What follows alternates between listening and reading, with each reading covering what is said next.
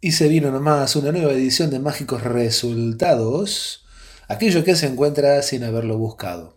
Una edición que viene medio rápida porque es más dedicada para corredores, lo cual si no lo sos no quiere decir que no lo puedas escuchar porque vas a encontrar muchas cosas interesantes para, para poder conocer y eventualmente aplicarlas. Pero principalmente nuestro foco de atención en esta, en esta edición es para los runners, para los corredores. Todos saben de mi pasión por correr, aunque está siendo desarrollada de forma lenta y hay objetivos para este año que ya me he trazado que bueno, voy a procurar cumplirlos. Es una pasión, es algo lindo de poder hacer y ojalá esta edición te contagie y bueno, te sumes a dar los primeros pasos, calzarte unos buenos championes, unas ropas cómodas y poder comenzar a disfrutar de una actividad que tiene mucho que ver con la naturaleza y de la conexión de uno con el medio en el cual está.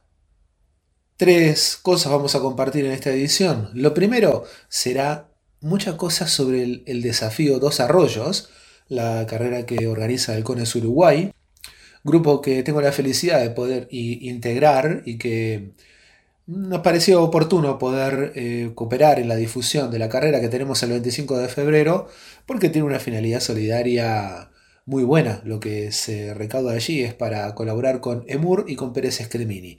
Así que bueno, no te vayas de ahí porque estuve charlando con Mari Araujo y bueno, aparecen muchos detalles acerca de esta carrera del 25 de febrero. Desafío Dos Arroyos. Pegadito pegadito a esa nota, otra vez la licenciada María Eugenia Conte, licenciada en nutrición deportiva, ya que la entrevisté para la edición anterior, le dije, quédate un ratito más y déjanos unos comentarios, unas sugerencias para corredores y preparen lápiz y papel porque allí hay cosas interesantes para poder desglosar y tener en cuenta a la hora de prepararnos con la nutrición para una prueba en la cual vayamos a participar. Y si no vas a participar en ninguna prueba, esos comentarios te van a venir bien para la vida toda. Así que atenti. Y a lo último, en el momento del cierre de esta edición del podcast, voy a estar yo con algunos comentarios también eh, para corredores. Cosas que yo uso habitualmente y que pueden ser buenas para que otras personas puedan integrar a su entrenamiento y que la práctica de yoga, si bien no es creada para corredores, y el hecho de correr también es algo que se entrena, no es eh, algo que ya está, digamos, en su capacidad plena en nosotros, es una condición que podemos desarrollar. Entonces el yoga, si hacemos ciertas adaptaciones en las técnicas, reitero, porque no es la finalidad del yoga abordar esto, pero si lo transformamos un poco y tomamos algunas de las innumerables técnicas de su práctica, podemos sumarla entonces a los entrenamientos que estamos haciendo sin eh, modificarlos, digamos. No es la idea modificar el entrenamiento del corredor, sino sumar unas poquitas cosas que pueden ser útiles en la mejora o de los tiempos o de la resistencia o de las sensaciones post entrenamiento y post prueba.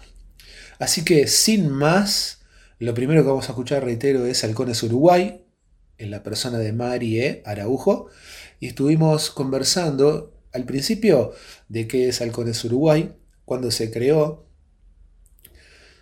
cuáles son sus objetivos, y bueno, y me dijo las siguientes cosas.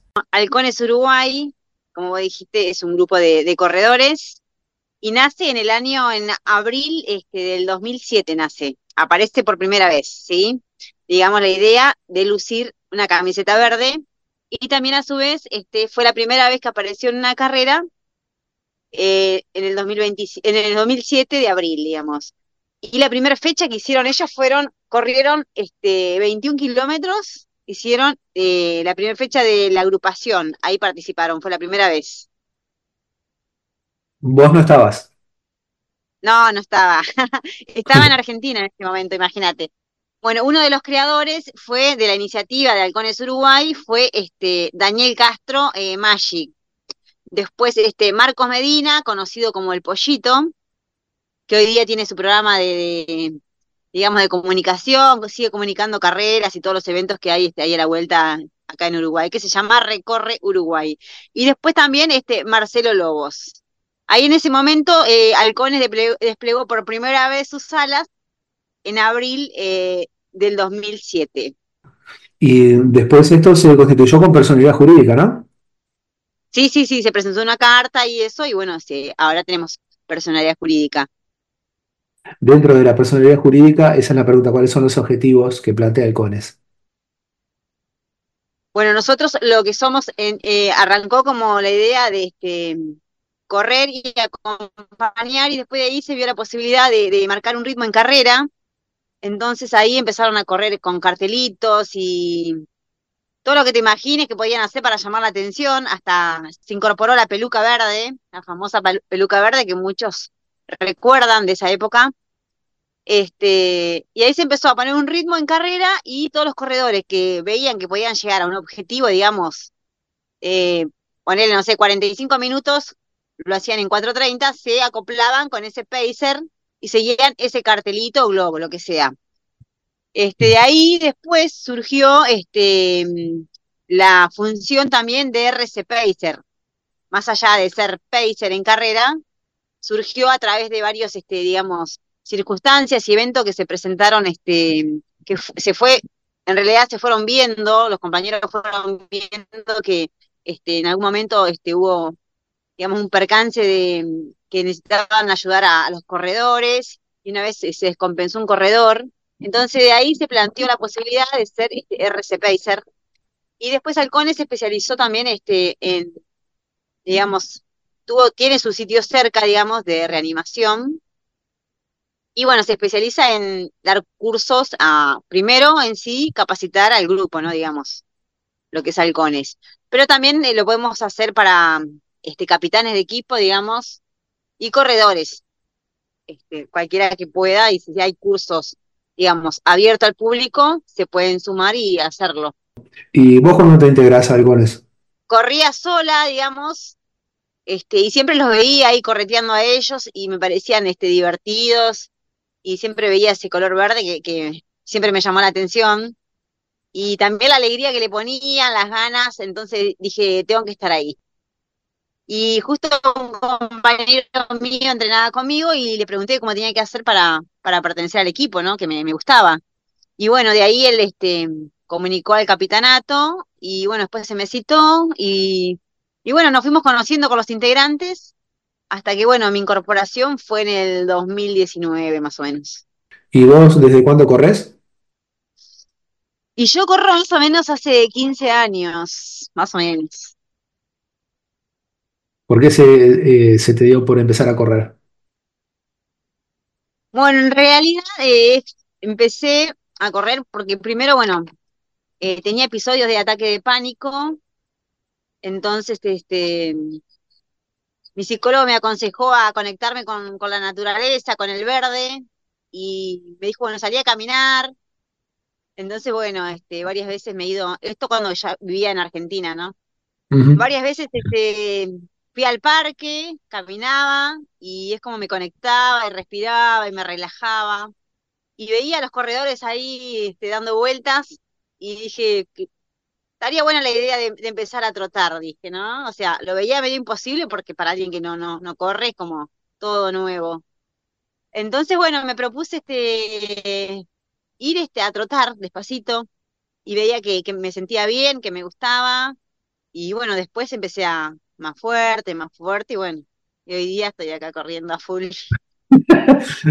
vamos a contar que también mm, María hace carreras trail de unas distancias eh, insoportables. ¿Cuál, es la distancia más larga que corriste?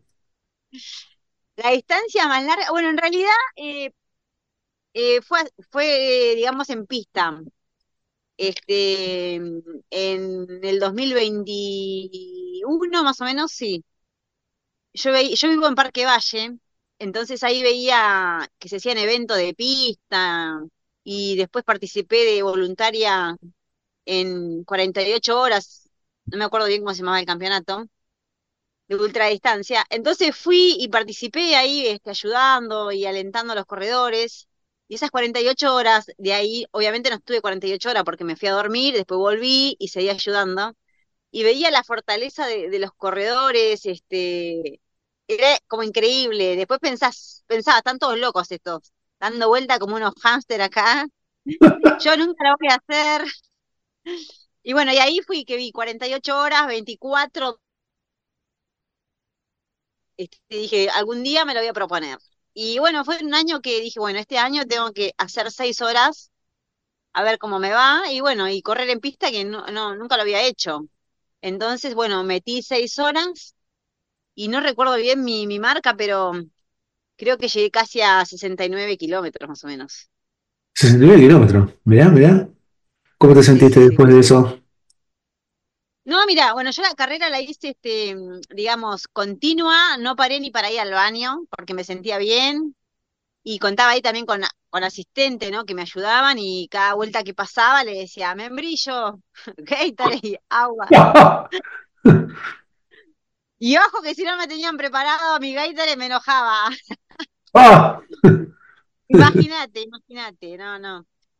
Este, no, la verdad que me sentí muy bien, porque igualmente, digo, hay que preparar esas instancias, no es largarte y hacerlas. Tenés que ser consciente de lo que vas a hacer.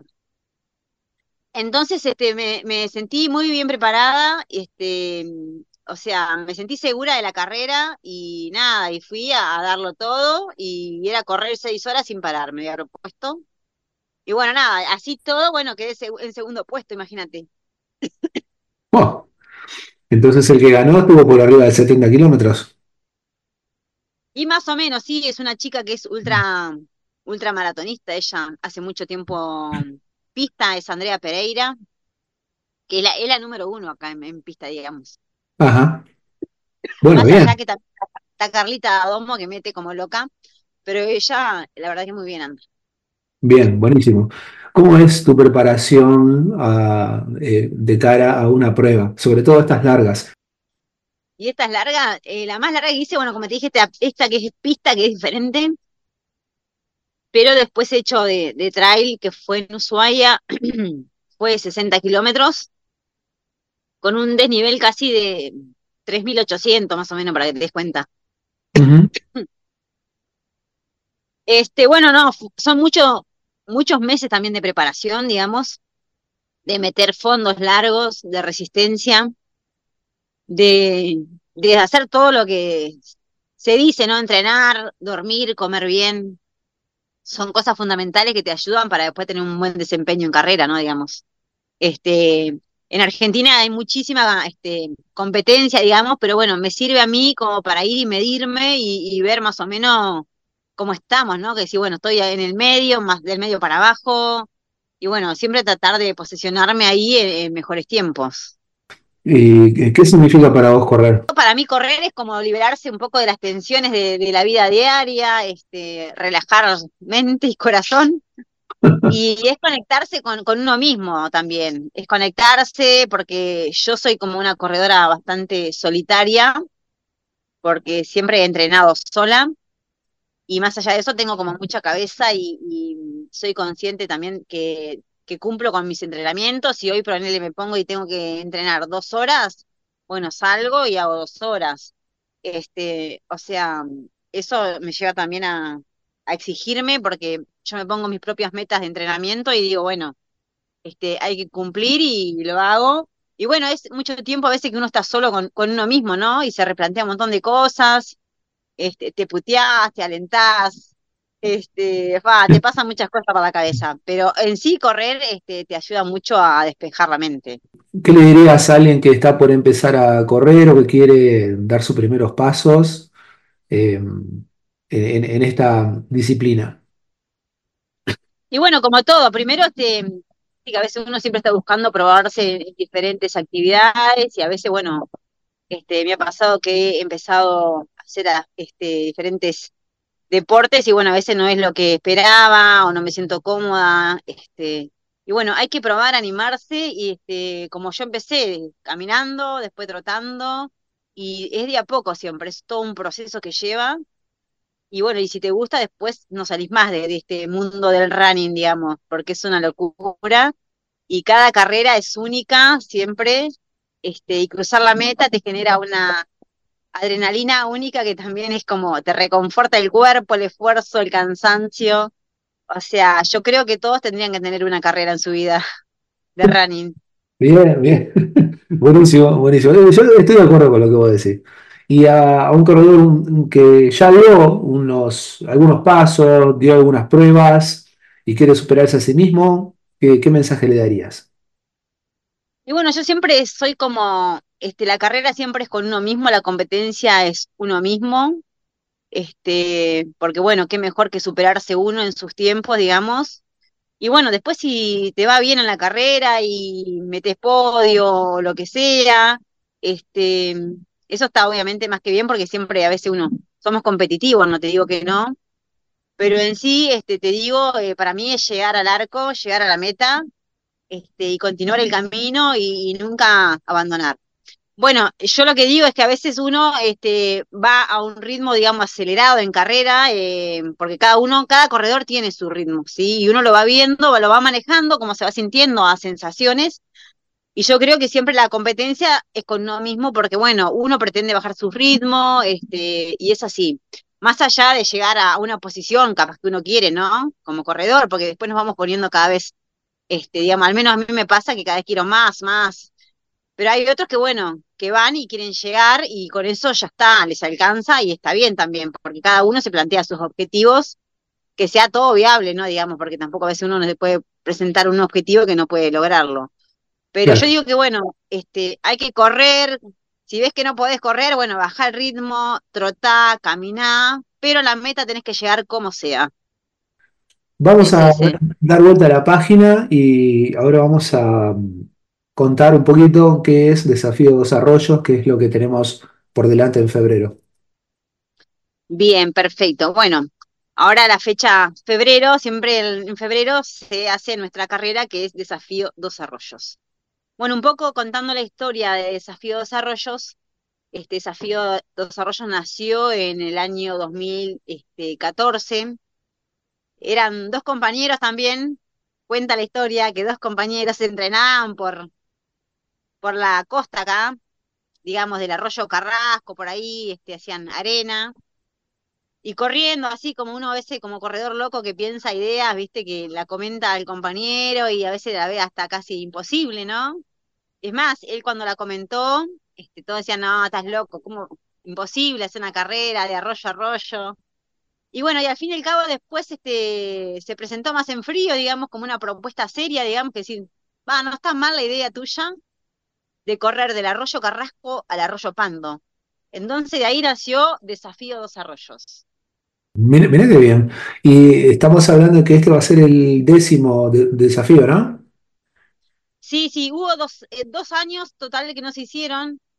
Eh, no sé si no me equivoco. Bueno, la primera edición arrancó 2014 y creo que en 2015 ahí no se realizó y después otra vez que no se hizo fue en el 2021 de la pandemia. La pandemia, claro. Sí, sí, ahí se suspendió. Em, bueno, se va a hacer el 25 de febrero. Este, tiene tres distancias. Bueno, 20 kilómetros son para los corredores que ya están más este, entrenados, digamos, y con ganas de meter ahí arena. Este, después tenemos 10 kilómetros y después el año pasado agregamos la distancia de 5 kilómetros, digamos, para los principiantes o aquellos, como vos decís, algunos que quieren correr y, y capaz que ven inalcanzable 10K. Entonces, una manera de acercarse y poder participar, este, pusimos 5 kilómetros. Bien, buenísimo. Y dijimos 25 de febrero. ¿Y la gente cómo puede inscribirse? Y tiene que entrar en www Desafío Dos Arroyos. Ahí directamente después te hay un enlace que te lleva en carrera UI, quien es el que se encarga de la toma de tiempos. ¿sí? Sino también en nuestras redes, este, también figuran ahí este, donde inscribirse y todo este, el proceso a seguir. Este, bueno, lo que te quiero contar también es que nuestra carrera este, no es un fin lucrativo para Halcones Uruguay, sino nosotros este, apoyamos a, dos entidades, que es este, EMUR, esclerosis múltiple, y a la Pérez Escremini. Entonces, este, es una carrera solidaria este, y bueno, muchos corredores este, también les gusta porque se sienten que de alguna forma este, están colaborando con esas dos entidades a través de nosotros. Y bueno, siempre eh, invitamos a los corredores que, bueno, que, que nos apoyen, porque es una carrera, como decís, el eslogan que tenemos nosotros, que es de corredores para corredores. Entonces, este, nosotros sabemos lo que el corredor necesita, las necesidades, porque todos, como el equipo, somos corredores. este, tratamos de que tengan todo, que tengan buena hidratación, este, un buen puesto de, frutas en la llegada, que siempre los que más les gusta, creo que a mí también, es la sandía, que es una fruta divina. Este, y bueno, este va a contar con esos puestos de hidratación. Lo que vamos a hacer este año también, que tema por este cuidado del medio ambiente, no vamos a usar este vasito de plástico, ¿viste? Porque a veces en los puestos de hidratación que estaban eh, sobre la playa poníamos vasito. Entonces este año decidimos este, sacarlos, colocar bidones, entonces que cada corredor se lleve su propia hidratación, digamos. Que vaya con su mochilita o que vaya con su botellita. Con su botellita, claro, y se recarga ahí.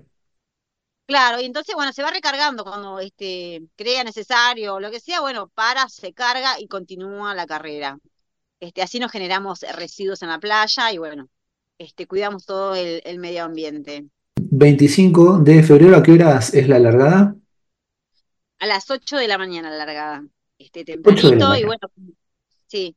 Bueno, ahí siempre aconsejamos a los corredores, a veces este, no están mal recalcarlo porque uno a veces lo da por hecho que, bueno, que ya lo saben, ¿no? Pero siempre decimos que no coman nada que no hayan comido antes, digamos, no prueben comidas nuevas, este, nada raro, que hagan el mismo desayuno que hacen siempre, este, que ya se vayan hidratando días previos, porque en esa etapa ahora en verano hace mucho calor. Es muy este, gastadora esa carrera, sí, sí, sí.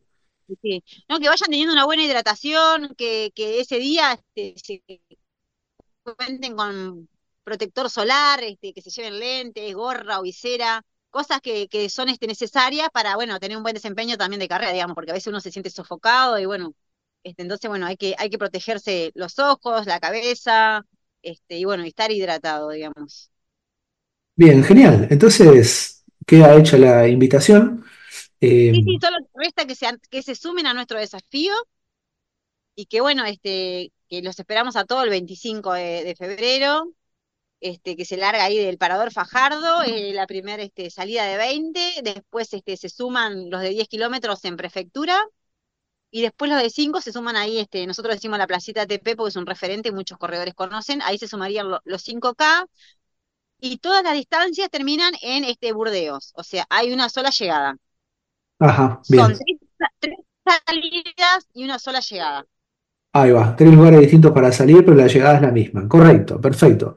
Bueno, vamos a, vamos a dejar eh, en la descripción del podcast la, página web para que se inscriban y bueno, vamos a quedar obviamente a disposición para que eh, si existe alguna duda nos contactemos telefónicamente. ¿Estamos bien?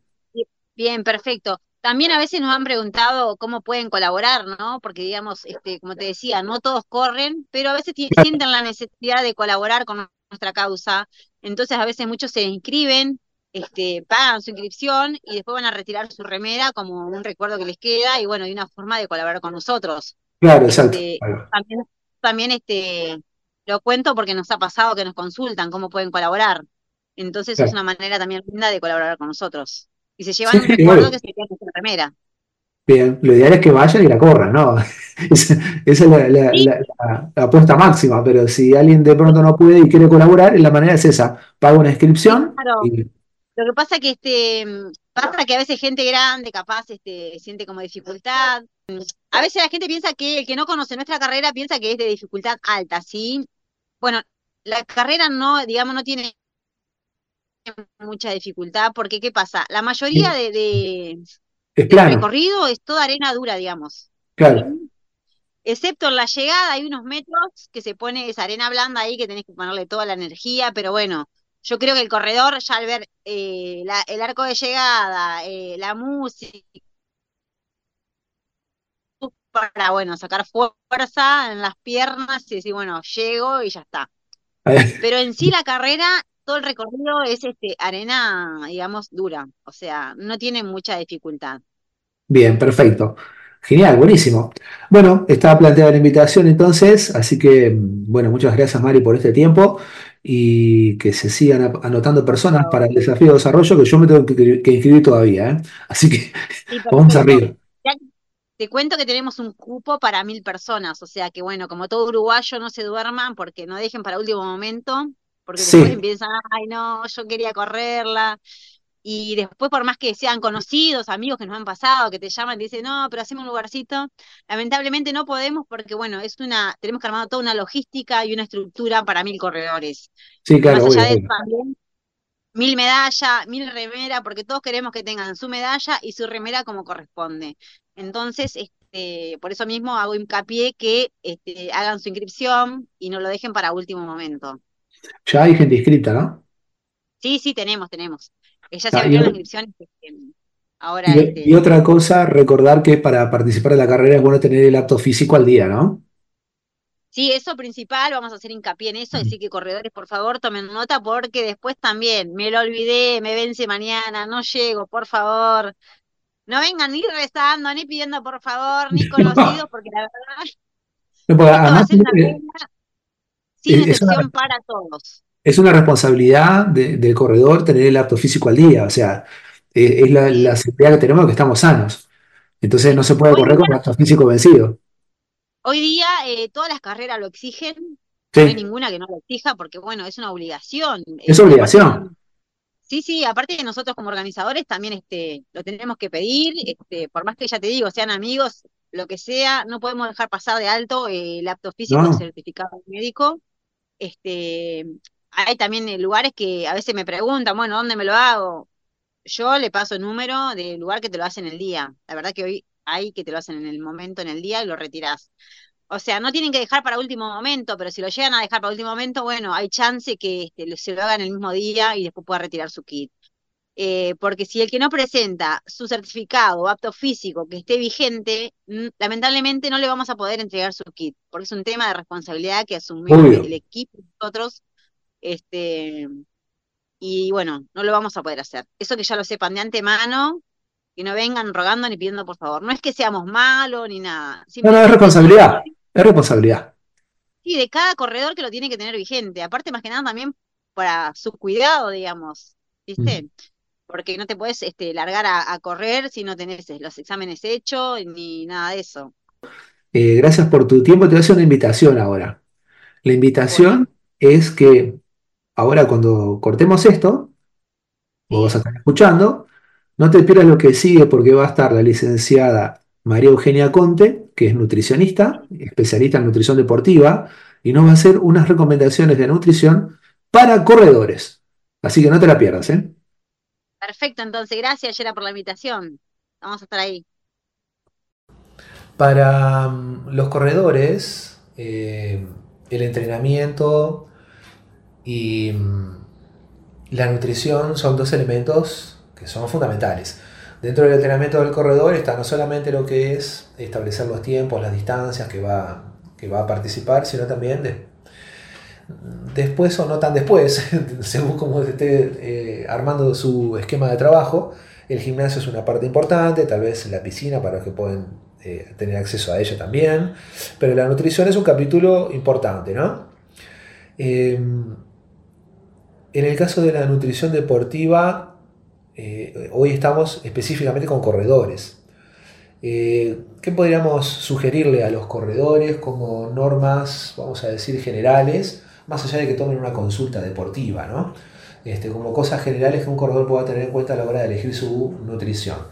Porque no, no todos van a nutricionista, esto es una realidad este, y bueno, debería, debería corregirse eso, en mi opinión. ¿no? Vamos a hablar un poco de la importancia que tiene la alimentación en el deporte en general. Hay, te diría que, tres pilares fundamentales para el rendimiento deportivo. El entrenamiento adecuado, la nutrición adecuada y el descanso El adecuado. descanso adecuado. Los tres adecuados, Gerardo. Exactamente, lo que aprendí contigo. Los tres adecuados también se aplican Se aplica al deporte, sí, sí. ¿Ah? cual. Y la actitud también se suma a estos adecuados, la actitud, actitud adecuada. adecuada, claro. Por lo tanto, acá la nutrición es uno de los pilares fundamentales del rendimiento deportivo. Si esa pata falla, falla todo. O si no falla, ¿cuánto mejor podría ser si yo lo hiciera de la manera que lo debería hacer? Claro. De la manera correcta. En muchas situaciones, con comer sano no es suficiente. No es suficiente. Porque tenemos determinadas estrategias nutricionales para mejorar el rendimiento deportivo que no son suficientes con comer saludable. ¿A qué le llamamos comer sano? Bueno, comer sano es eh, principalmente no consumir alimentos ultraprocesados, tener una alimentación rica en frutas y verduras, carnes magras, cereales, todos sabemos lo que es comer sano. Pero cuando hablamos de nutrición deportiva los parámetros son un poco más exigentes. Bien. Porque lo que buscamos no solamente es estar sano, sino que mejorar mi rendimiento deportivo. Así sea deporte amateur. Así sea deporte amateur, no importa, porque yo soy deportista o hago actividad física y quiero mejorar mis marcas como corredor. Por lo tanto, mi rendimiento tiene que mejorar. Em, acá hay que hablar de algo sumamente importante que son los sustratos energéticos por los cuales se desarrolla la actividad. En el corredor, los primeros minutos, cuando empieza a correr, los primeros segundos te diría que utiliza fosfocreatina. Los 20 minutos siguientes, cuando empieza a correr, utiliza glucógeno muscular. Que ese es el sustrato energético que me va a dar la posibilidad de aumentar la intensidad de la corrida. No de seguir corriendo, sino que dar un pique de intensidad. Pero lamentablemente esa energía a través del glucógeno muscular se, termina rápido. rápido 20 minutos, media hora y surge el efecto que se llama de darse contra la pared, que eso habitualmente lo sufren los corredores a los 30 kilómetros aproximadamente, más o menos, los corredores de fondo. ¿Bien? Entonces, después de esos 20 minutos, 30 minutos, lo que eh, aparece como sustrato energético es la grasa corporal, que tenemos un montón de reservas. Por lo tanto, no necesitamos más grasa corporal. Lo que necesitamos es mejorar el glucógeno muscular cuando se agota durante una carrera de fondo de larga distancia o este, de medio fondo. ¿Qué quiero decir con esto? Las comidas durante los entrenamientos largos de más de una hora o las competencias largas de más de una hora requieren recarga de glucosa. ¿Y qué quiero decir con esto?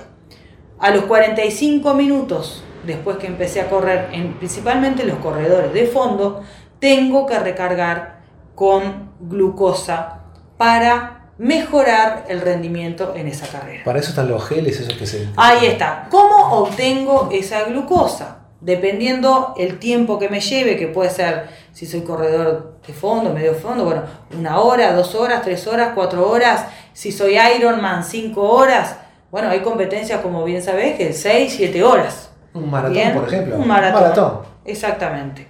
Entonces, dependiendo la cantidad de horas que me lleve esa competencia o ese entrenamiento, es la cantidad de glucosa que voy a necesitar. La primera hora necesito 30 gramos, 30 gramos de glucosa, de un hidrato de carbono. La segunda hora 60, la tercera hora por lo general va entre 75 y 90, que ahí ya tendría que pensar en una mezcla de glucosa y fructosa. ¿Por qué? Porque el intestino absorbe hasta 70 gramos aproximadamente de glucosa por hora. Si consumo más, me puede dar diarrea, gases, molestias gastrointestinales y eso me perjudica la competencia. Por lo tanto, es, esto es como muy disciplinado. Si yo cometo un error en la ingesta de ese alimento durante la competencia, me puede arruinar la competencia. O, o puedo pecar por poco, por comer demasiado poco de lo que tengo que comer y no, no llego al final, o, o como demasiado y me genera molestias gastrointestinales y me perjudica la carrera. Por lo tanto, tener un parámetro bien disciplinado y bien entrenado durante la competencia es fundamental. ¿Cómo obtengo la glucosa? La puedo obtener a través de geles que tienen un costo. Hay geles de buena calidad, calidad intermedia o excelentes. Se pueden obtener también a través de alimentos como banana. Una banana a un peso promedio de 90 gramos tiene aproximadamente unos 30 gramos de hidrato de carbono. También la podemos obtener a través de otro tipo de hidrato de carbono como pueden ser los panes blancos. Eh, muchas veces, por ejemplo, los ciclistas, los del Tour de France o los corredores, se hacen sándwiches. ¿Se mandan un pancito? Quitando la parte, digamos, del borde que es más dura para consumir, pan con queso de untar y pan, ahí tenemos aproximadamente unos 30 gramos de hidrato de carbono. Porque, ¿qué pasa, Gerardo? Cuando yo estoy 8 horas compitiendo, imagínate 8 horas consumiendo 2 geles por hora. No, claro. Te, te saturás. Te Te dan ganas de vomitar, ese sabor artificial, afrutillado, o es un sabor que satura mucho. Entonces muchas veces se hace un intercalado, dulce-salado, dulce-salado, para que ese sabor no sature. No es lo mismo una competencia de una hora que tomo gel y listo, a un Ironman o un maratón que puedo estar 7 horas eh, durante una competencia. Ahí las condiciones son este, muy duras, muy duras realmente, y las comidas durante la competencia son imprescindibles. También se puede obtener a través de maltodextrina, que se compra en cualquier droguería, y se pone, se coloca diluida en la bebida de hidratación que estás consumiendo. Ajá. La, botellita famosa. Sí, sí, las marcas comerciales, todos sabemos cuáles son, las bebidas este, de rehidratación oral, y, eh, pero podemos hacerlo de manera casera también, este, agregándole maltodextrina al agua de hidratación que estoy consumiendo. Ajá. Eh, la otra vez, mm, conversando con un corredor, me dijo esto, es un corredor de maratón, obviamente, porque me dijo que su parte más dificultosa es el kilómetro 33 al 35 claro, aproximadamente. Es, justamente por este efecto que te estoy mencionando. Sí, me, me hiciste acordar con eso. Sí. Él lo atribuye a una cuestión mental, este, como que de pronto en ese momento hay como una especie de lucha interna. Sí. Y la logra resolver como olvidándose de pensar, digamos. Bueno, la puede resolver mejor, no tiene que pasar tan mal, pobre. No, bueno, no sé si me estás escuchando, pero te puedo, estás pasando mal al salto claro, botón. Claro, claro. Lo podemos mejorar eso. En realidad es un efecto natural, que es como te mencionaba, los 30 kilómetros, está estudiado el efecto de darse contra la pared, donde las reservas de glucógeno que tenías en tu músculo se agotaron. Claro. Ya están liquidadas. Estás corriendo a pura mentalidad, como estás diciendo. Lo podés mejorar ahí incorporando 60 gramos de hidrato de carbono que equivalen a dos geles, dos bananas o seis ticholos, ahí vas a andar volando y vas a poder llegar al final de la carrera en mucho mejores condiciones. También tiene que ver con que cuando llega ese momento que Chabu lo coge, ¿no? Empezamos a consumir grasa, ¿no? Claro, eso se llama, es el, es el, cambio de un sustrato energético a otro. Lo que pasa es que vos para poder mejorar tus marcas, o sea, la, la, la grasa de tu cuerpo que estás consumiendo como fuente de energía, lo que te permite es seguir corriendo. Seguir corriendo, pero no aumentar la intensidad. Y aquí me refiero con la, intensidad, la velocidad. Si tu marca era, vamos a tirar un número, 30 segundos, si vos ah. querés bajar esa marca, tenés que aumentar la intensidad. Porque si vos venís corriendo al mismo ritmo, y para aumentar la intensidad, lo, el único sustrato energético que te permite correr más rápido es la glucosa. Glucosa. No la grasa corporal. Claro, la, grasa te da resistencia para llegar. Exactamente. La grasa te permite correr 20 horas si querés. Claro. Porque reserva de grasa tenemos todos y un montón de sobra. Podríamos correr 20 maratones con el exceso de grasa que tenemos todos. pero no, no así el glucógeno muscular que, que se, se, agota rápidamente, pero lo podés recargar fácil. Lo que sí les voy a recomendar es que no prueben estrategias en una competencia. Prueben todos los alimentos que quieran probar, previos a una competencia, porque en la competencia quizás me encuentro con, situaciones que no me gustan o no tolero esto, no tolero lo otro, probalo en los entrenamientos, en los fondos que te manda tu entrenador, ahí probá los, los diferentes tipos de alimentos para comer durante la competencia. Bien, esa es buenísima. una vuelta un entrenador me dice que las carreras, eh, en general, la opinión de él, ¿no? Dice que no gana el que va más rápido, sino que gana el que menos energía quema. Bueno, lo que pasa que eh, hay, hay, un, hay un acostumbramiento del cuerpo. ¿Qué significa esto? Cuanto más entrenas, por eso te dicen, ay, vos sabés que vengo corriendo una hora y no, no, no bajo, no bajo. El tema es que nosotros, si nunca realizamos ejercicio, recién a los 40 minutos, 45 minutos, empezamos a utilizar la grasa como sustrato energético. Ese cambio del hidrato de carbono a la utilización de la grasa, que es como te está diciendo tu entrenador, estoy ahorrando, cuanto más rápido empiezo a utilizar mi grasa, más ahorro mi reserva de glucógeno, tiene que ver con el nivel de entrenamiento de la persona. Por lo tanto, Eso es lo que, el, el, escalón que tú estás subiendo cuanto más entrenas. ¿Qué significa? Cuanto más entreno yo, más rápido voy a empezar a usar mi grasa como sustrato energético. Ejemplo, para que sea más claro. Si antes tenía que caminar 40 minutos para empezar a usar la grasa, si yo todo el año estuve caminando, voy a terminar usando mi grasa capaz que a los 20 minutos. Exactamente. Es un ejemplo muy grueso, pero, o sea, se vuelve más eficiente en el ahorro de combustible cuanto más ejercicio hago. Por eso está que la persona delgaza cuando empieza a hacer ejercicio. Claro, el ahorro de combustible en relación a, la glucosa me refiero, ¿no? Claro, claro. Entonces, empezamos a utilizar la grasa en menor tiempo como sustrato energético, que es lo que buscamos. Lo que queremos es perder grasa. Para perder grasa, para quemar grasa, necesito entrenar. No, no hay otra posibilidad. No, la otra posibilidad es realizar un déficit energético, pero si puedo combinar las dos cosas, es, lo, es lo óptimo. Es lo óptimo, claro, claro, claro. A veces perder calorías es perder energía también, ¿no? Claro, en realidad energía que, estoy teniendo de sobra, porque si tengo grasa de reserva es porque estoy teniendo comida de sobra, o sea, energía que mi cuerpo la está reservando porque no la está usando. Es diferente la nutrición de una persona que hace velocidad, por ejemplo, esta, gente que corre 100, 100 metros, 200 metros, 100 eh, metros, 200 metros, a alguien que corre 5K, 10K, 20K. No, no es lo mismo. Este, los, los corredores velocistas tienen otra composición corporal y tienen otros requerimientos nutricionales totalmente distintos. No es lo mismo un velocista que un corredor de fondo. Es como otro, otro es, es otra disciplina deportiva. Por más que esté dentro de lo que implica correr, ¿no? Claro, pero son como especialidades distintas. Exactamente hay otro movimiento muscular. Sí, sí, sí, sí. Inclusive el cuerpo del, del, velocista es mucho más musculado y en el cuerpo del fondista lo que buscamos no es que tenga músculo, sino que tenga un músculo adecuado, sí que no sea hipertrofiado porque lo hace menos veloz y menos ágil a la hora de correr. Claro, sí, claro, porque sí, está más pesado. Exactamente, la, gravedad. La carrocería se, pone más pesada. Claro, la velocidad disminuye, eh, eh, o sea, la gravedad influye en la velocidad. Claro, claro, claro. ¿Y qué pasa, por, por ejemplo, de los accidentes naturales? Por ejemplo, me refiero a que están las fiestas, ahora estamos en enero, las fiestas pasaron hace poquito. Sí. En general las fiestas, eh, uno sube de peso.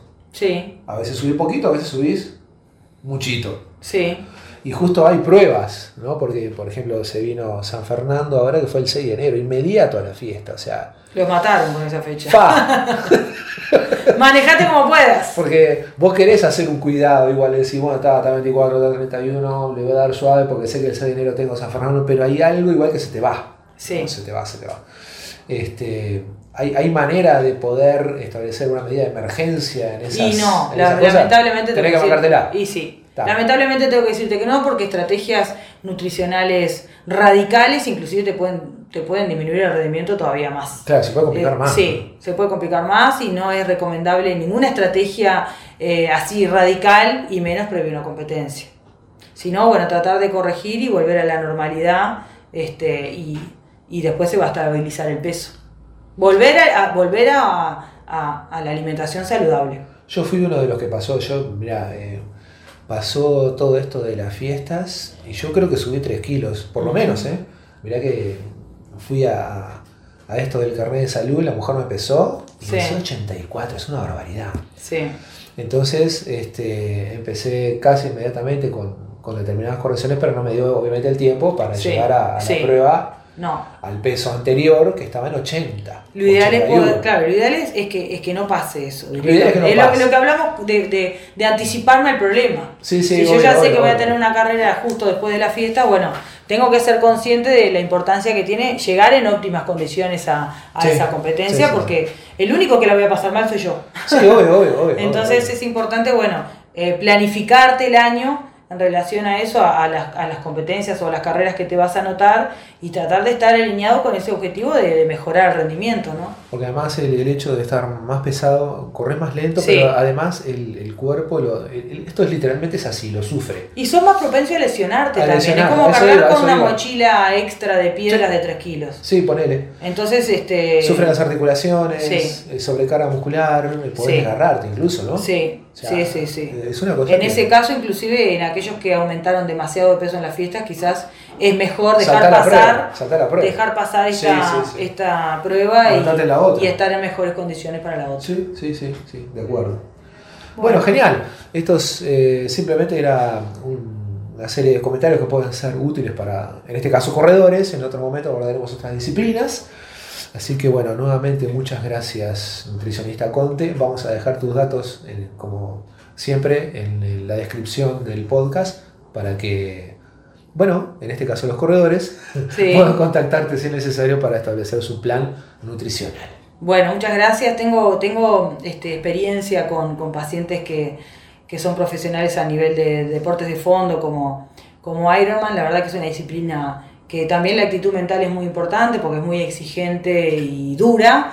Por lo tanto, bueno, los felicito a aquellos que están Yo también. este, enfocados en este camino, los admiro. Y bueno, eh, recuerden que la nutrición es muy importante para pasarla mejor en las competencias estas que son tan duras. Y en la, vida, en la vida también. Para bien, Exactamente. Espero que estés pasando bien esta edición del podcast y que estemos aportándote información útil, aportando valor a tu escucha. Así que bueno, si acaso podés suscribirte a nuestro canal de YouTube, que seguro lo estás escuchando de allí, pero también eh, salimos por Spotify y todas las plataformas de podcast. Entonces si lo escuchas por allí, podés marcar me gusta y nos estás apoyando. Tenemos un objetivo de sumar suscriptores a mm, el canal de YouTube y que la audiencia eh, registrada, digamos, en los, en los podcasts que salen por las plataformas, entonces eh, puedan tener la recepción de los episodios cuando van saliendo de forma inmediata sin tener que buscarlos. Así que gracias por poner me gusta o por suscribirte al canal de YouTube. En este momento quiero comentarte algunas cosas referidas, como dije al principio de esta edición, relacionadas con incluir, reitero, incluir, no sustituir, incluir determinadas técnicas de la práctica de yoga para que tu experiencia como corredor o también como caminante, ¿no? hay personas que pueden estar escuchando esto que no son corredoras directamente, pero sí caminan. Tienen la disciplina de utilizar como parte de su ejercicio salir a caminar. Lo primero que hay que decir es que eh, la capacidad de correr las personas la tenemos, pero tenemos que desarrollarla. Nosotros podemos correr sin preparación un poquito, o sea, podemos no sé, como a veces decimos y las personas me dicen, vos que corres, yo no corro ni el ómnibus. bueno, sí podemos correr el ómnibus unos metros y sí podemos correr por cualquier motivo un- una cierta distancia, pero después tenemos que parar y obviamente recuperarnos. Bueno, el corredor también tiene que parar y recuperarse, pero las personas que decidimos tomar la experiencia de prepararnos para correr una distancia, eh, a veces la distancia puede ser una distancia corta que la recorremos a gran velocidad o una distancia más larga que le decimos hacer fondos y que lleva un tiempo X y determinadas condiciones. En mi caso, cuando empecé a correr hace muchos años, fui corredor velocista y eso me, caía bien porque mis condiciones físicas son para eso. No, tengo una resistencia importante para hacer carreras largas. Y después fui cambiando por eso mismo, porque me resulta un desafío el hecho de poder desarrollar una distancia superior a 5K. Mis distancias hoy son entre 5, 7, 8 y 10K. Eso es lo que puedo hacer al día de hoy. Y la de 10K, eh, poniéndole un poquito más de esfuerzo, es una experiencia que puedo desarrollar y que me gusta y la, quiero seguir repitiendo. Entonces, como me gustan los desafíos y creo que el corredor en sí también se plantea esas cosas, obviamente hay corredores que corren mucho más, que personas que corren 12, 15, 21, 30 o 42. Por ejemplo, este próximo fin de semana hay una, una carrera de 50 kilómetros eh, en el este del país. Entonces hay personas que les gusta ese tipo de experiencia. Eso requiere de un entrenamiento. Hay un entrenamiento que se hace con distancia, donde vas pasando por determinadas eh, etapas. Hay subidas, hay cambios de ritmo. Eso es lo que yo he hecho hasta ahora, ¿no? Correr por tiempos, por ejemplo, plantearte un tiempo, dentro de ese tiempo, a ver cuánto puedes correr, tratando de sostener el, ritmo. Eh, bueno, infinitas variables. Toda como resultado que te vas a preparar para una prueba y esa prueba después llega el momento de hacerla, la haces, arrancás, terminás. Como decía Mari en, en sus comentarios, algunos se plantean ganarla, otros se plantean simplemente llegar a la meta. En todos los casos eh, hay una modificación, porque correr es un ejercicio, reitero, que se entrena y que genera alteraciones, alteraciones respiratorias, alteraciones circulatorias, una tensión muscular diferente. O sea, el cuerpo en sí es sometido a un estrés, obviamente que lo, que lo puede soportar, tomando en cuenta la definición de estrés, que es la capacidad de dar respuestas a los estímulos. En este caso el estímulo es salir a correr una distancia a cierta velocidad con eh, determinado ritmo en la marcha que debe ser lo más sostenido posible. Los entrenamientos van generando fortalezas, van generando también, eh, ¿por qué no decirlo?, algunos desgastes. Eh, los desgastes, una parte, ya lo dijo María Eugenia, se reponen a través de la nutrición, y otros desgastes, bueno, son el paso del tiempo. es así la, cosa. Este, de no haber lesiones, en mi caso, por ejemplo, no, no tengo lesiones. Eh, debe ser también porque tampoco mi rango de exigencia no es el más alto, pero nunca tuve lesiones. También, además de que mi rango de exigencia, por ejemplo, no es el más alto, en lo personal hago determinados cuidados. Si me toca hacer entrenamientos con pesas en el gimnasio, procuro no utilizar los máximos pesos, no es necesario. Siempre prefiero dentro del concepto de, de mi máximo peso en un ejercicio hacer entre el 70 y el 80% de la carga y cerca de la prueba, después de una experiencia que tuve que no, no bajé la carga, cerca de la prueba bajo más porque si no, en mi caso, me cuesta bastante liberarme de las cargas de la semana y cuando llego a la prueba, entonces el, cuerpo se siente como un poquito sobrecargado. ¿no? En ese caso, cada persona debe observarse, aprender a, conocerse a sí mismo. Y también los corredores más jóvenes, obviamente, todo esto lo, recuperan mucho más rápido. Cuando más veterano es el corredor, todas estas cosas tienen otro grado de observación. Luego viene, si es posible, el corredor, si es posible, pasar por piscina, es importante porque es un elemento que libera todas las cargas. Es un elemento genial la piscina un tiempo X y plantearse desarrollar algunas, piscinas, me refiero a 10 piscinas, 15 piscinas, 20 piscinas, algo así, a velocidad moderada y en lo posible también haciendo varios estilos, por ejemplo, crawl y espalda, genera una sensación en el cuerpo después de recuperarse mejor y te facilita después el buen descanso, que es fundamental para el corredor estirar. Y acá es donde empezamos a introducir la temática del yoga. ¿no? Todo lo anterior es lo que más o menos hacemos todos los corredores. A veces un poco más, un poco menos, cada uno tiene su variabilidad, dependerá de su profesor y también de las, de las condiciones que el atleta tiene. La práctica de las técnicas de yoga, sobre todo los estiramientos, son excelentes. Correr genera una tensión muscular que no es la común, es una tensión muscular que, si bien los corredores buscamos relajarnos en la prueba, no podemos ir 100% relajados porque el cuerpo no podría correr. Entonces hay que aprender a darle el tono justo al cuerpo, la tensión justa para correr, para desplazarse de forma relajada. Y a la vez poder desarrollar cierta velocidad y sostenerla. ¿Bien? Esa no es la tensión habitual de todos los días. Yo en este momento estoy sentado, hablándole al, grabador y hay una tensión física, pero no es la tensión de correr. Entonces, esa tensión genera que eh, el cuerpo tenga determinadas respuestas que cuando termina la prueba o el entrenamiento le lleve un ratito relajarse. Para ello, mi sugerencia es, una vez que termina el entrenamiento y o la prueba, esperar que las pulsaciones bajen bastante, hidratarse, ¿no? tomar lo, que hay al final de las carreras o si estás entrenando, bueno, termina el entrenamiento, hidratate. Y al rato cuando bajaron las pulsaciones, incluso que la sensación de calor del cuerpo bajó bastante, empezar a hacer estiramientos.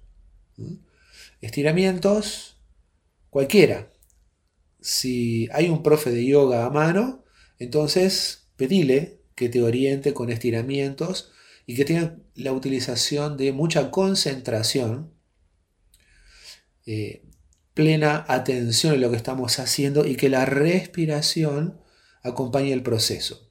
En yoga, la respiración es por la nariz. Siempre se inhala y se exhala a través de la nariz. Y esos estiramientos deben ser realizados al máximo de tu posibilidad al máximo. Todos los estiramientos que quieras. Hay que procurar que se estiren todos los sectores del cuerpo, porque cuando uno corre, corre con todo el cuerpo, no corre solo con las piernas. Corre con la espalda, con los brazos, hay una tensión abdominal, hay una posición eh, de la columna, hay una posición del cuello, de la cabeza, etcétera, etcétera, etcétera. Entonces, estirar es indispensable Primero porque previene lesiones. Segundo porque genera una correcta realineación del esqueleto. Entonces las articulaciones y los huesos vuelven todos a su lugar y eso genera mucha prevención de desgastes, de lesiones y también de dolores, ¿no? Más allá de los dolores de las rupturas de las fibras musculares por entrenamiento o por la prueba, vamos a decir por el esfuerzo, mejor dicho, entonces las otras cosas se prevén y mucho. Si utilizamos técnicas que tienen que ver con el desarrollo de la fuerza en yoga, bueno, mi sugerencia sería que después del entrenamiento con pesas eh, de gimnasio, puedas hacer algunas cosas que tengan que ver con la fuerza. Los ejercicios que se llaman planchas, por ejemplo, son ejercicios que en yoga utilizamos sosteniéndolo un, un tiempo X. Por ejemplo, de 40 segundos a un minuto o más y realmente generan una tonificación del cuerpo muy importante. ¿eh? Cualquiera de las planchas, pueden ser planchas boca abajo, planchas boca arriba, planchas laterales, cualquiera, las, las que quieras. Planchas con los antebrazos apoyados, planchas apoyando las manos, hay algunas que se hacen apoyando los puños, en fin, hay como muchas variabilidades. Y una parte que no debe ser olvidada es la parte abdominal. Los músculos abdominales son muy importantes en la marcha y en el sostén de la columna y previene muchas patologías de columna.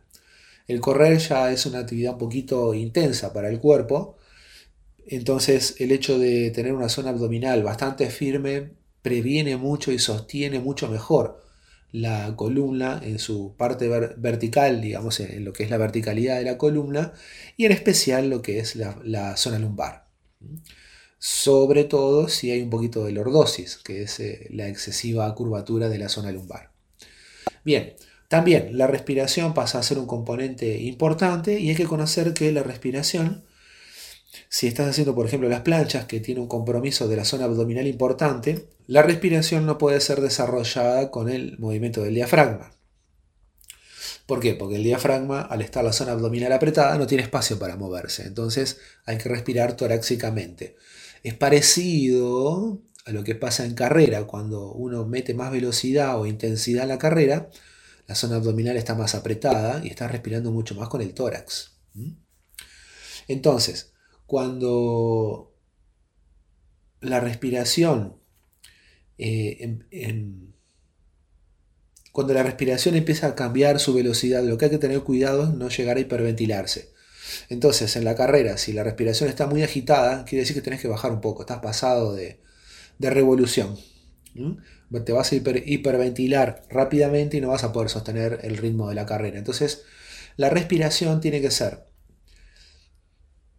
en esto de las prácticas de estiramientos y de fuerza, tiene que ser a través de la nariz. Pero en marcha, en la velocidad, se respira por la boca, no se puede respirar por la nariz. En el mejor de los casos, personas con mucha capacidad pulmonar, inhalan por nariz y exhalan por boca. Pero si respiras solo por la boca, hay que procurar que la exhalación sea un poquito más larga que la toma de aire. Eso te garantiza el oxígeno justo en todo el cuerpo y nunca te va a faltar eh, el oxígeno en, el sistema. Por consiguiente, los músculos no van a sentir tanto el ácido láctico y muchas otras cosas.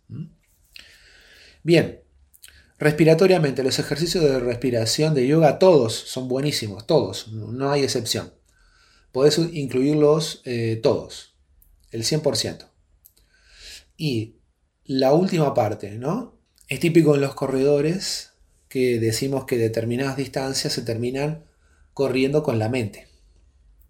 Es decir, cuando yo corría 8 kilómetros y quería acceder a 10 sin, haberlo logrado aún, los corredores más experimentados me decían, bueno, pero si llegas a 8 o 2 kilómetros más es cuestión de, de, que le metas, de que le metas cabeza, digamos. Bueno, sí, pero también hay que meter cuerpo. El cuerpo tiene que andar esos 2 kilómetros más. Y la concentración es fundamental. ¿Qué pasa? Cuando uno está corriendo, la mente tiende a evadirse. ¿Por qué? Porque si está la concentración 100% sobre el cuerpo, y esto es un recurso natural que, tiene el cuerpo humano, si la mente está muy presente, el cuerpo se frena. Entonces, cuando estamos corriendo, si la mente se evade y empezamos a, no sé, a concentrarnos en el paisaje o empezamos a sentir nuestra respiración, que la atención del pensamiento no esté puesta sobre la marcha, entonces el cuerpo se libera y la inteligencia natural que tiene el cuerpo empieza a actuar y es posible desarrollar ese resto de distancia que, querías, eh, que querías pasar para acceder a tu objetivo. ¿Mm? Entonces a la mente, en mi opinión, hay que tratarla como si fuera un músculo más. Vos tenés bíceps, tríceps, cuádriceps, abdominales, bla, bla, bla, pero también tenés un músculo que es sutil, que se llama mente. Ese músculo sutil que se llama mente se trabaja igual que los otros y todos los músculos tienen tres cosas para hacer. Contraerse, estirarse y relajarse. Eso es lo mínimo que puede hacer un músculo. Entonces nuestra mente, si la vemos como un músculo, también puede contraerse, puede estirarse y puede relajarse. Cuando la mente se contrae, entonces hay un obstáculo allí, hay algo que el corredor debe vencer, debe superar, mejor dicho. No, no se vencen los obstáculos, se superan. Entonces, si aparece, eh, digamos, fuertemente el pensamiento de no voy a poder, no puedo, no quiero, lo que sea, no tengo ganas, eso es una mente contraída.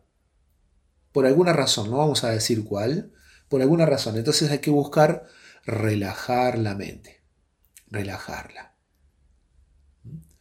Si estás en marcha, bueno, lleva tu mente a la respiración y vas a ver que la mente tiende a relajarse desaparece ese pensamiento que obstruye todo y el cuerpo responde de otra forma.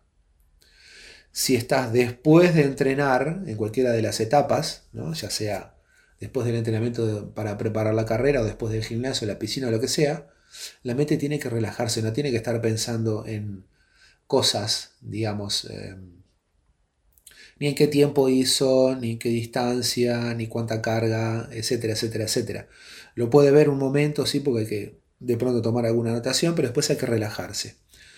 Y estirar la mente, estirarla, llevarla a que pueda de alguna manera visualizar otros objetivos. Si, por ejemplo, en, la imagen que puse hace un rato, imaginen que están corriendo 8 pero quieren llegar a 10 o 12. Perfecto, entonces visualicemos que llegamos a 10 o 12 kilómetros. Empecemos por 10, llegamos a 10. La mente tiene que estirarse. Y trato de mantener esa imagen, esa concentración en la prueba, en el entrenamiento, pero también después, durante instantes. Después que la mente se relajó, puedo hacer un trabajo de visualización. Me visualizo, visualizo corriendo esos 10 o 12 kilómetros. Me visualizo. el cuerpo sin duda que lo va sintiendo, lo va acomodando, lo va poniendo en su sistema.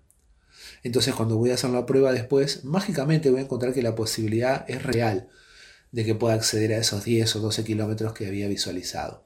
También voy a encontrar un obstáculo, porque la mente se acuerda que tiene eh, esa capacidad de contraerse, pero va a primar, y para que prime, te recomiendo observar la respiración y después volver a tu objetivo.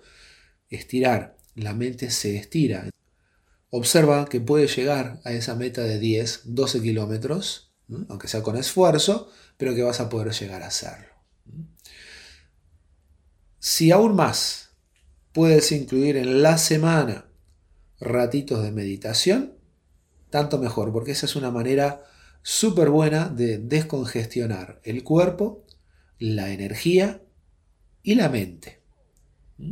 Poner un punto de armonía, de calma y de orden en todo el sistema es una cosa fundamental que la práctica de la meditación puede apoyarte y mucho.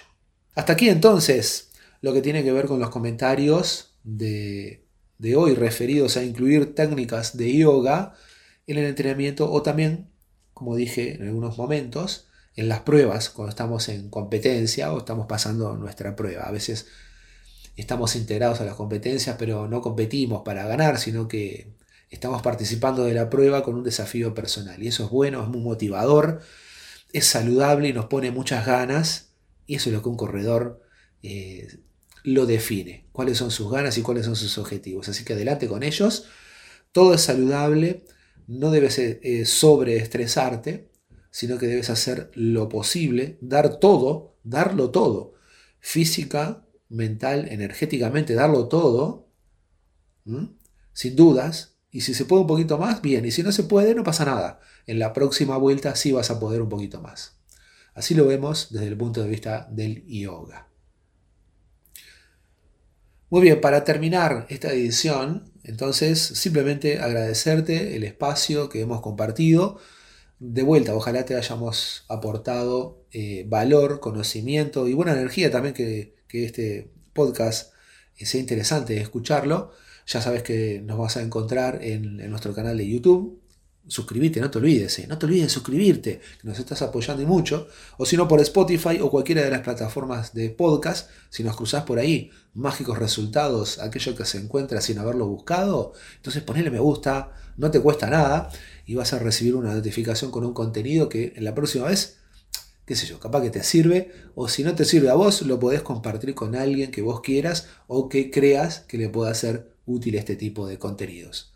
Muchas gracias, lo mejor para todos y dejo en la descripción del podcast todos los detalles para conectarse con eh, Halcones Uruguay, con la licenciada y también con la producción del podcast, eh, lo cual es obviamente también conmigo. Muchas gracias y vamos arriba que podemos y vamos a alcanzar nuevos objetivos en este 2024. Vamos con todo.